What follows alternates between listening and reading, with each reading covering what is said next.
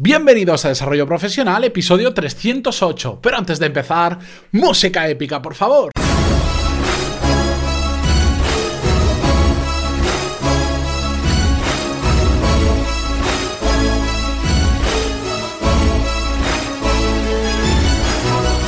Buenos días a todos y bienvenidos a Desarrollo Profesional, el podcast donde ya sabéis que hablamos sobre todas las técnicas, habilidades, estrategias y trucos necesarios para mejorar cada día en nuestro trabajo. Hoy os traigo un episodio puramente práctico y es que ya sabéis que hace unos días estuvimos hablando sobre pensar en papel eh, y después pasarlo al ordenador. Es un episodio que os gustó mucho y he recibido varios emails preguntándome por cómo hago yo exactamente para tomar notas, eh, qué utilizo exactamente, qué tipo de y otro tipo de preguntas y he dicho, bueno, pues al final eh, voy a hacer un episodio simplemente dedicándolo a, cómo tomar notas o la forma más eficiente que yo he encontrado de todas las técnicas que he utilizado para hacerlo. Y simplemente voy a compartir con vosotros mi experiencia de cómo lo hago yo exactamente. No voy a repetir lo que ya hablamos en ese episodio, yo prefiero tomar notas en papel y después ya digitalizarlo como conté allí, os voy a dejar las notas del programa, el enlace al episodio por si no lo habéis escuchado, y hoy vamos a centrarnos en la parte práctica, en cómo hacerlo exactamente. Bien, y os cuento, yo suelo utilizar, siempre va conmigo, siempre viaja conmigo, y cuando estoy ahora, por ejemplo, en la oficina, la tengo, tengo la libreta encima de, de mi escritorio, una libreta de tamaño A5, un A5 para los que no sabéis de esto, es la mitad de un folio. Lo partís por la mitad, digamos, eh, en nivel horizontal, y os queda una 5. Para mí, este es el tamaño ideal para el día a día.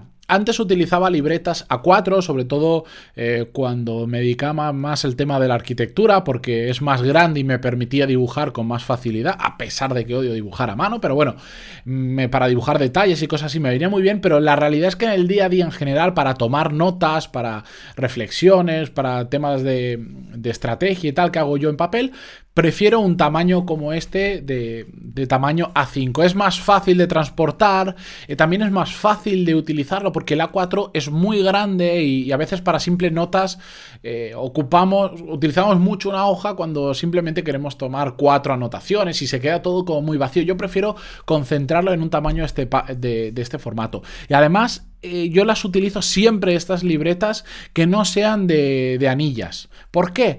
Porque todas estas que tienen las arandelas en un lado, que es lo que sirve de bisagra para las hojas, siempre, siempre me terminan molestando, sobre todo cuando eh, cuando estás trabajando en una mesa, si las anillas son muy gordas, digamos que no se queda nivelada la libreta, o cuando estás escribiendo en la hoja de la izquierda que tienen las anillas a la derecha, me molesta que me roce la mano con, con esas anillas, con esas guías. Por lo tanto, yo utilizo, digamos, las que están, ¿cómo decirlo? Creo que es encolado, que se encola en un lado y ya está. Sí que es cierto que en ocasiones, si son muy gordas las libretas, es incómodo trabajar porque ese encole que hay hace que se cree un pequeño escalón escalón, pero yo por eso suelo utilizar libretas que no tienen más o menos, no tienen más de 200 hojas. 200 hojas y este tamaño me parece adecuado. Habréis sufrido lo mismo cuando os habéis comprado un libro que suelen tener este tamaño más o menos, que es muy grande, que tiene tipo 700 páginas. Bueno, al principio resulta incómodo porque se doblan mucho las páginas, pero cuando vas, vas por el final también o por la mitad, cuando lo abres es como, como incómodo de trabajar con él. Y si tienes que escribir es aún más incómodo. Por lo tanto, para mí mi ideal son libretas encoladas, por supuestísimo sin rayas, no utilizo ningún tipo de guion horizontal ni nada, me molesta mucho muchísimo, me, sangran los ojos cuando veo una libreta de rayas o de cuadros, no puedo con ellas porque me he acostumbrado básicamente a utilizar folios en blanco. Yo recuerdo que en el colegio eh, utilizaba folios en blanco y la gente me trataba de loco por no tener ese guion, eh, esas rayas horizontales, esos cuadros, pero es que jamás he podido con ello. Yo prefiero la libertad de ir por donde yo quiera. Y si me tuerzo un poquito, pues oye, no pasa nada. Entonces, en resumen, la libreta que más me gusta, eh, hablemos primero de esta parte física, es encoladas, máximo unas 200 hojas, tamaño A5 y hojas completamente blancas. Dicho esto, también para preferencias, las que vosotros queráis, las que mejor os vengan, simplemente os cuento mi experiencia. Dicho esto, ¿cómo tomo notas exactamente? Bueno, ya os comenté que yo lo que hago es dejarme, si escucháis la libreta de fondo es porque la voy ojeando mientras hago esto, no tengo ni idea de por qué, pero me ha salido así. Lo que hago es dejarme más o menos unas tres o cuatro páginas completas en blanco y a partir de ahí empiezo a utilizarla, a tomar notas, dibujar o lo que quiera hacer. ¿Por qué me dejo estas primeras hojas en blanco? Porque son las que yo voy a utilizar como índice de la agenda. ¿Qué es un índice de agenda?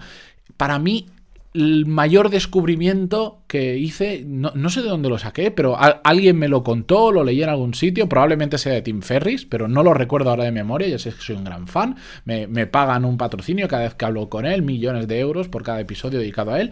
Em, y básicamente lo que hago es anotarme en esas primeras hojas lo que después hay en el contenido. Por ejemplo, si empiezo la libreta y voy a hacer el guion del podcast de mañana, pues eh, lo empiezo en la página 5, pues pongo guion episodio 309 lo marco y empiezo a escribirlo. Y después me voy a esas primeras hojas y entonces pongo desde la página 5 hasta la 7, pongamos que he llegado, guion podcast 309 y a la derecha del todo de la misma hoja le pongo en esa misma línea la fecha en la que lo he hecho. Por ejemplo, hoy que estamos, a ver, eh, hoy esto lo estoy grabando el día 21 de febrero, que es, que es miércoles, este es el episodio de mañana, lo grabo antes, 21 de febrero de 2018, ¿de acuerdo? Y cuando imaginar que después voy a trabajar en tema de estrategia de la nueva web, lo empiezo en la página 8, entonces pongo 8 guion hasta la hoja en la que termine, estrategia, nueva web,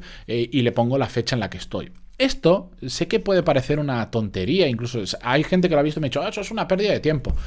Es el, lo mejor que yo he hecho en mi vida a la hora de tomar notas. ¿Por qué? Porque hasta ahora siempre había tomado notas, bueno, esto lo llevo haciendo unos años, pero siempre había tomado notas de una forma más aleatoria. Tomaba notas, pero después, ¿quién encuentra algo? Porque yo tengo muchas libretas llenas, no una que de vez en cuando escribo, no, tengo muchas. Entonces, si de repente digo, ay, ¿Qué era eso que hice una vez que escribí, que me apunté? O por ejemplo, que fui a una charla y me apunté los puntos importantes. ¿Cuáles eran? Claro, te pones a buscar en libretas y, te vuelves loco. En cambio, de esta forma, yo digo, bueno, esa charla sé que fue, por ejemplo, el año pasado, en marzo. Me voy a una libreta que tenga ya miro y digo, ah, mira, aquí sí que hay cosas del año pasado de, marzo, porque lo, hago por orden cronológico. Ah, pues simplemente busco en el índice, sé que fue a principios de marzo, busco por fecha a principio de marzo y digo, ah, mira, eh, puntos clave, charla tal, tal, tal. Ah, pues está en la página 51. Me voy a la página 51 y lo tengo. Es como tener un buscador de Google un poco más manual, pero dentro de una libreta viene genial. Para los que os queréis manejar en papel es una forma de, ser mucho más ordenados. A pesar de que yo después ya sabéis que gran parte de lo que hago en papel lo digitalizo, no todo, si son temas que, reflexiones que hago simplemente que me apetece pasarlas en papel o algo así, no, no lo, no lo, digitalizo, pero viene súper bien, sobre todo para buscar información después. Yo ahora, por ejemplo, tengo una, una, libreta delante mía que tengo anotaciones, por ejemplo, de mayo, de junio, de julio de 2017, de diferentes podcasts que hice, brainstorming para landings, tengo, por ejemplo, inventario de una cosa que tuve que hacer, estrategia pantalón y puntos. Lo tengo todo, todo separado Exactamente, y esto me viene genial para buscar la información más adelante y para ser más ordenados. Eh, las voy acumulando las libretas, las guardo durante bastante tiempo porque me gusta y porque creo que siempre al final eh, vuelvo a ellas y también me hace ilusión pues verlas. Me gusta, veo, mm, con las libretas al final, justo ayer en la entrevista a Bosco Soler, él, nos contaba que tenía un diario y que le gustaba tener un diario porque así dentro de unos años miraba hacia atrás y veía qué había pensado ese día y tal. Y a mí con las libretas de anotaciones me pasa exactamente lo mismo. Ahora muchas veces por nostalgia eh, cojo aquellas libretas en las que me dedicaba a arquitectura, incluso durante la carrera ya lo usaba y veo cosas que hacía durante la carrera y me hacen muchísima ilusión. Igual no son útiles, pero me hacen mucha ilusión y, por eso las guardo. Y también porque tengo mucha información útil, pero mucha, todas las charlas, conferencias a las que he ido, guiones de charlas o conferencias que yo he dado, un montón de cosas lo tengo guardado en papel, en este tipo de libretas. Yo tengo mucha manía de apuntarme eh, muchas cosas porque no soy, no tengo una memoria prodigiosa y me suelo olvidar bastante rápido. Y he aprendido que al final no se trata de tener una mente más poderosa memorizando, sino una buena libreta y un buen lápiz o un buen boli para escribir. más detalles de cómo hago yo para tomar nota. Yo, por ejemplo, solo utilizo un boli, normalmente del mismo color. Los prefiero negros, aunque justo la libreta que tengo aquí delante eh, es azul, no sé por qué. Y, un, rotulador de estos eh, fosforescentes o fosforitos eh, para marcar los títulos de cuando empieza algo nuevo. Por ejemplo, aquí tengo una página, eh, guion podcast 113, por ejemplo, del 10 de mayo de 2017. El, pues el título de eso, para poder diferenciar cuando empieza un tema y termina otro, lo subrayo en verde y ya está y después un boli y no hago nada más. No, sé que hay gente que le gusta utilizar muchísimos colores, a mí eh, sé que dan cierta jerarquía, pero esto me permite ir a cualquier sitio y prácticamente poder utilizarlo sin necesidad de ir con un estuche detrás, con 14 de colores diferentes y tal. Un boli de color negro si puede ser y poco más. Y ya está. Y es simplemente eso. Y así es como yo uso para tomar notas y me funciona súper bien, súper, súper bien. Y desde que hace unos años integré este sistema de anotar y de hacerme ese índice al principio, de verdad que me ha ahorrado muchísimo tiempo buscando información más adelante. Y además, mm, saber que lo tengo ordenado en cierta parte también calma mi cabeza y, saber que estoy haciendo las cosas lo mejor que puedo porque lleva segundos irte a la primera página y poner página 131 a la 148, tal cosa he hecho y tal día. Y ya está.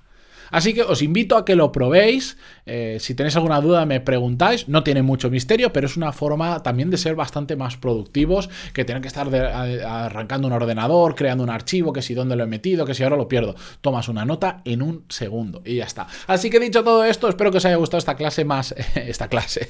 Este, este episodio más práctico. Últimamente, no sé, tengo la palabra clase en la boca todo el rato. Espero que os haya gustado, que os sea de utilidad, que lo probéis sobre todo, que lo adaptéis a vuestra forma hacer las cosas. Y mañana volvemos con uno de esos episodios que ya sabéis que me gustan tanto, que los hago sin guion, a pesar de que hoy también lo he hecho sin guion porque lo he hecho con la libreta delante. Muchísimas gracias por estar ahí, por vuestras valoraciones de 5 estrellas como siempre, por vuestros me gusta y comentarios en Ivos, de los cuales aprendo muchísimo para saber en qué tenéis más interés y en qué tenéis menos interés. Y también por estar ahí en YouTube, como siempre. Gracias a todos y hasta mañana. Adiós.